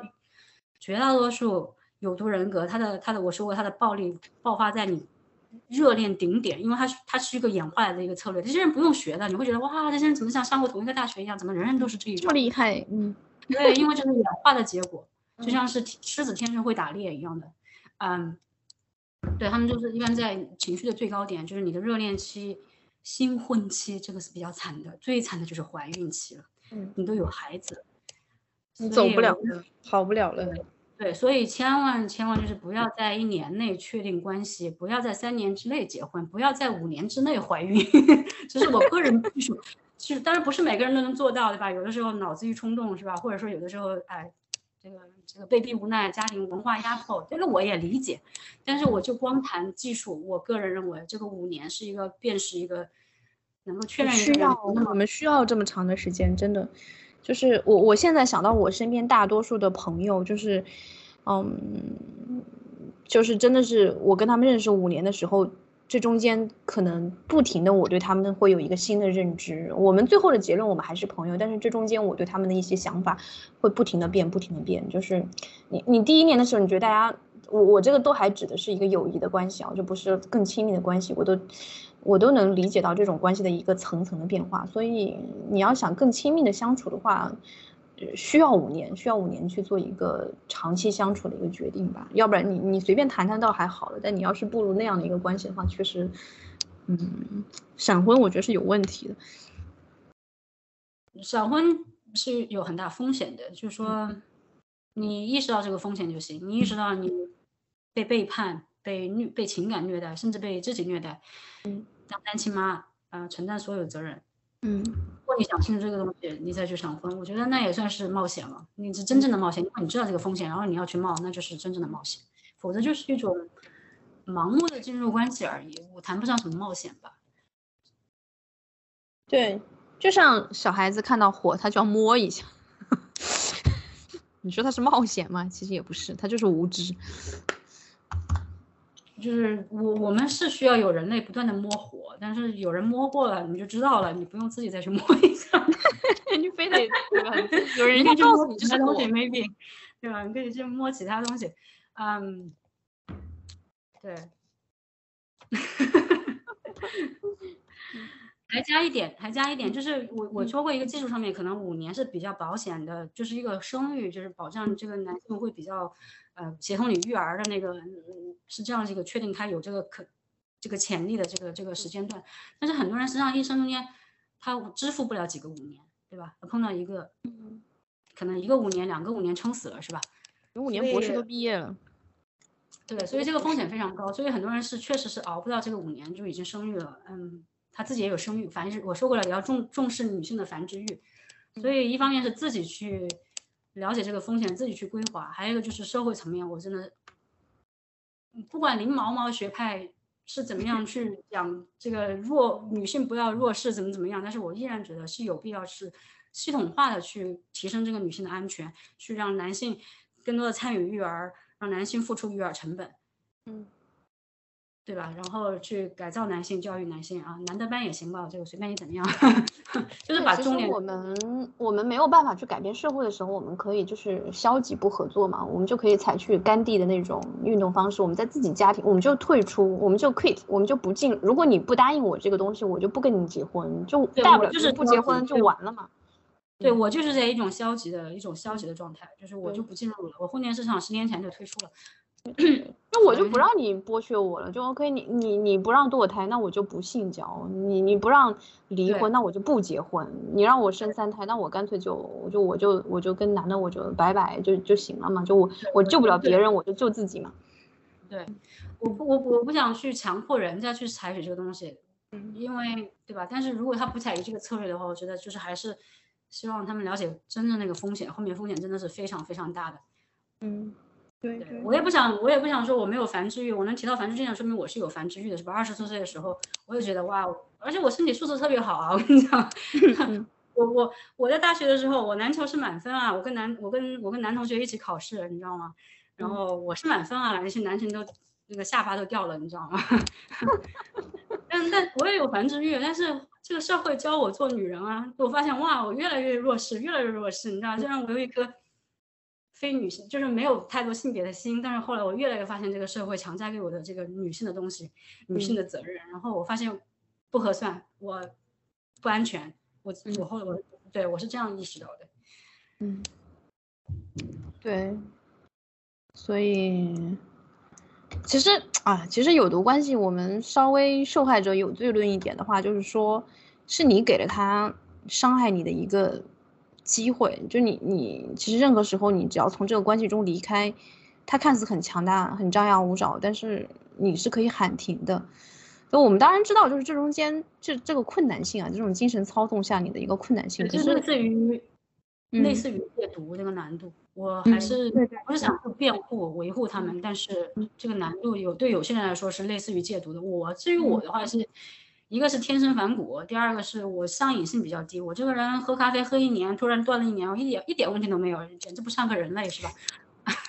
我我我我觉得我自己的原因是因为，其实我也很，我每次戒断也很痛苦啊，我都都就是哭得很厉害那种。但是对对，我我的我的点在于，就是我我特别信一句话，就是。长痛不如短痛，就是就是我现在觉得我也是个人意志也是很强的那种。对，是就我要觉得我现在喊停，我也就是我我哭个三个月就行了。我要是跟你再继续下去，那我可就不是哭三个月的问题了。就然后我一想这件事情，就包括很多人分手以后，他们藕断丝连，他们还要跟对方做朋友啊什么的，其实就是那个感情还在，他割割不掉。但是我呢，我一定会全方位的把对方就是。删除就是清除出我的生活中去，嗯，我的那个理由是我对你，正是因为我对你还有一个感情，而且还挺强烈的，所以我才要删。要我要对你没感情，我就放在放在那里，放在我朋友圈，我天天看我就无动于衷。但我现在不行，我就要把你拿掉，这样我就可以快乐的生活，或者是更快的走出这种状态。就就我我觉得我可能太有方法论了，就我知道怎么去把自己这种。毒瘾尽快的戒掉，但是很多人就是他会越来越深，越来越深。对，因为你你也知道，比如说美国，它是它是一个毒瘾大国，是吧？它有各种的物质滥用，它吃糖都有成瘾的。我一直没搞明白怎么回事，我吃糖太多了会呕吐啊。但是人家就会糖上瘾，吃到都没法动，全糖尿病是吧？就非常严重的一个程度了。所以人跟人是不一样，这点我还是这点上面我还是愿意，就是说。不是给他们找借口，我还是愿意去体谅他们，看能不能有什么更科学的方法去帮助他们去戒断，是不是？嗯。但是意识层面上面，我觉得是可以通过学习、通过知识去过去反思、去去搞清楚，就是这是成瘾，这可能这对自己非常不好。然后我们可能是可以采取一些比较科学的方法去去减少这个冲击，减少这个困难的。嗯。比如说像你，你就彻底隔断了，这实际上在心理上呢也是非常常用的一个方法，对吧？对对对对，你真的就会忘掉，就你当他把它都删干净的时候，你就，你你留着那些东西，你一天到呃就怀念我当时多么美好美好的感情就这样离开我了，就好惋惜啊！要是他不是个坏人，我们就好完美啊！要是他虐待我，对，就是非常非常典型的一种做法，就是他人会倾向于把美好的那面留在记忆里面，然后这样就会，这也是一个容易陷入虐待。不出来的一个原因，就是一个一个现象型的一个原因，就是他他智商好的那面，呃，因为因为我们因为这是这是也是演化结果，因为我们必须想好的那面，我们无论如何得生活下去，对吧？就是就是其实人的记性没那么好，就我发现我都删了的时候，我就我就忘了，我就想不起来了。我就想不起来了。我发现我还有一个非常人的地方，就是我特别记得不好的地方，就 是多少好处我都不记，我都我我都可以可能忘记，但实际上我也记得，我我就是个大象记忆。但是那个坏处我记得特别深刻，我有时候半夜醒来一遍遍想，哇，好难受啊，怎么可以对我这么差？然后我就瞬间，对我就瞬间跌出了爱情，你知道吗？但是那是那那也是我以前的时候，我现在就是心如止水，简直就是，嗯，我也不知道，简直就是进入了修行状态。我对男性已经不是那种，已经没有那种冲动了，没有几乎不会冲动了，你知道吗？我也不会冲动。其实我我约到现在吧，我我的这种都是会，就我不会一见钟情，我都是说大家了解了解，然后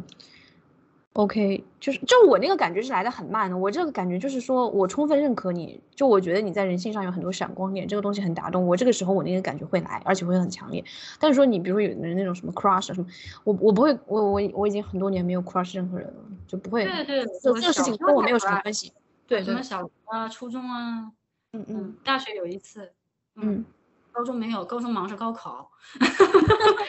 我这什么人啊，简直就是 非人类。所以，我还是得，所以还是得理解那些比较像人类的人，就还是得理解他们。嗯，对对，就是，就有的人他，比如说那个单亲单，比如我这个单亲妈邻居，他真的就是他的情感，就是他他他讲他的 Sugar Daddy 的时候，眼睛里面会有星星，我就感受他的爱。可是那个爱不是对，不是对我，我一个我一个这么好的邻居，充分的为他着想。可是他对 他不爱你 Sugar Daddy 是吧？这我也没有办法。就是，嗯，这这这个东西某种程度上其实也是可以改变的，就是你后天的影响的，它不完全是个原厂配置。可以的，可以的。我至少我可以，我就是活生生的扭转了我的，我们我不能说扭转我的性取向吧，就是说我活生生扭转了我的一些冲动。我现在对男生都没有都没有都没有冲动了，就是觉得哇，充满了幻想啊，有可能有未来的美好的未来之类。我现在是非常信任，嗯，有没有？我现在是 assess 都是负面的，我现在是嗯，打人概率百分之八十，嗯，骂人概率百分之九十，嗯，然后出警概率嗯百分之五十，但是我现在脑子里面都是这样的东西。然后，然后可能还有一些男性那些情绪激动的人很难理解，就是我没有恨的，我并不恨男性，我每天都是笑眯眯跟他们打招呼，你知道吗？嗯嗯，我只不过就是那个跟他们发生 romantic、发生 sexual 或者说什么连接 attachment 这些东西都就就就已经没有了。我我不恨他们，我就是我脑子里虽然有哎，就是这这些这些衡量，哎，这个这个暴力暴力犯这个倾向多少多少，可是我不怕，我也不恨，我我就是我就是要管理他们，我就是要避开，我就是要去遗憾，非常对，非常一个非常一个非人类的人，可能是，就是，哎，怎么说呢？就是就我我我跟你讲过，就是我的那个蓝图嘛，就是那种 soul mate 的感觉，但是大部分男人是没有 soul 的，就。你自然就没有办法 mate，就就在我看来他们没有错，他们很机械，就是你一看到就看到他空洞的一个一个东西，就他也无法理解任何高层次感情。嗯，他们是按部就班的繁殖。嗯，我就有点就是疲于疲于讲，就是很很没有建设性，就是他们机械的如此无聊，以以至于我的吐槽也如此的无聊。对对对对，我最大的问题就是在于我我意识到最大问题就是我我我我真的是很烦，我觉得这个在重复，嗯，就是在重复。我已经经历过一次，行了，我二十多岁经历过了，哎，行了，我三十多岁经历过了，行了，我不干了，你知道吗？然后我的祖祖祖祖辈辈都在经历，我不想干了，这是最大的问题，我我就不耐烦了，我也是个不耐烦的人，我是个非常不耐烦的人，嗯嗯，对。我我发现我我身上有那些他们描述那些男性的常见男性那些理工男的一切特征，我都有。我非常不耐烦，我喜欢我我我我话少人狠。工作的时候啊，然后还有我我从来不搞什么感情的羁绊，嗯嗯，我也不搞。所以，所以这个人是非常有意思的。如果他非常说女性怎么怎么样，我觉得好。就算你就像你说的，我现在也是个多愁善感的人啊，我是一个怎么样？那好了好了，这么多年过去了，我已经不是这样子的人了，我已经改变了，完全是可以重塑的，你知道吗？对对，呃，我我我觉得我们这趴还是蛮有意义的。我们这趴是相当于，就我们这期怎么不管怎么说，扯到哪里都是我们还是在讲恋爱脑嘛。我们这趴就是在讲讲，其实恋爱脑还是有的治的。有的治，然后还有就很无聊，关键是很无聊。我不管你先不说什么家暴啊，什么危险啊，至少好一点危险都没有，很无聊。你玩玩玩腻了，能不能干点其他的？反正我想干其他的了。我现在就是，对吧？种花的、养虫子的，想去 NASA 参观是吧？偶尔参加他们的 hackathon 是吧？没事情做自己的事情。我压根就不想，我压根就不想找一个 sugar daddy 跟我的跟我的那个跟我的那个单亲妈邻居一起去参加什么有钱人的 party。我压根都不想，我就不想，我真心不想，我不知道为什么。但是我想成为有钱人，也许。就你你你这个让我想到不行，我一定要翻出那段话来读一下。就我要等你，我就是那期播客，就是就我们你可以对万万物起源的那期播客下面的一个最赞的评论，我非常喜欢那个那个评论，我要我要我要读，就是就是因为他这个播客整个就是他中间有一句话是说，我来给你读一下这句话啊，这句话是对他他播客中是有一句话是这样，他说，就是呃。荷尔蒙的松弛感、身体接触带来的安全感、交流得到的回声的陪伴感、亲密关系缔造在人生体验中是独一无二的，就是没有在其他的关系中体验到这些。然后针对这个呢，其实不不不一定是针对这个，不管怎么说，就是有人回复了一条，就是说，嗯，自打我去年年底脱离了，呃。呃，女男性缘关系下的爱情之后，接受到的女女连接带给我的极大的确定性和基女同温层的构建带来的情感供给与力量支持，所有这些丰盈充盈丰盛的爱情，已经将我这具身体从头发丝到脚趾甲都彻底更新了几遍。这半年的生命增长胜过了前面的近三十年。就我特别喜欢这句话，因为我觉得，就是嗯，我也是，就是我真的是在。想通这件事情以后，我发现我在女性友谊中真的获得了非常非常多的力量。然后，嗯，这种力量也是无私的，就是它不是那种羁绊式的。就是你跟男的搞在一起的时候，你真的是一天到晚在羁绊。羁绊的意思就是说你在猜，你在耗啊，狗血啊，危险啊，对对，然后你还对乐在其中，嗯。我至至少不是我的本性，我不知道其他女生怎么样，这不是我的本性。我是什么创造啊，有爱啊，合作、彩缤纷啊，或者说体验啊，有的时候我也挺小资的，傻兮兮的，是吧？Unicorn, rainbows, a little bit。但是有的时候我就投入到工作去了，我也背包走了很多地方，一个人贫民窟啊，什么上山下海我都干过，是吧？冲浪啊，潜水啊，嗯，当然这这都是很小资的，就是很资产阶级，很。很中产小中产阶级的这个爱好不值一提。嗯，我是一个可悲的中产阶级。我中产阶级。对，我希望我能够提升我的财务地位，我的我的人生人生阅历。他一个按按部就班的那个过那个生活的时候。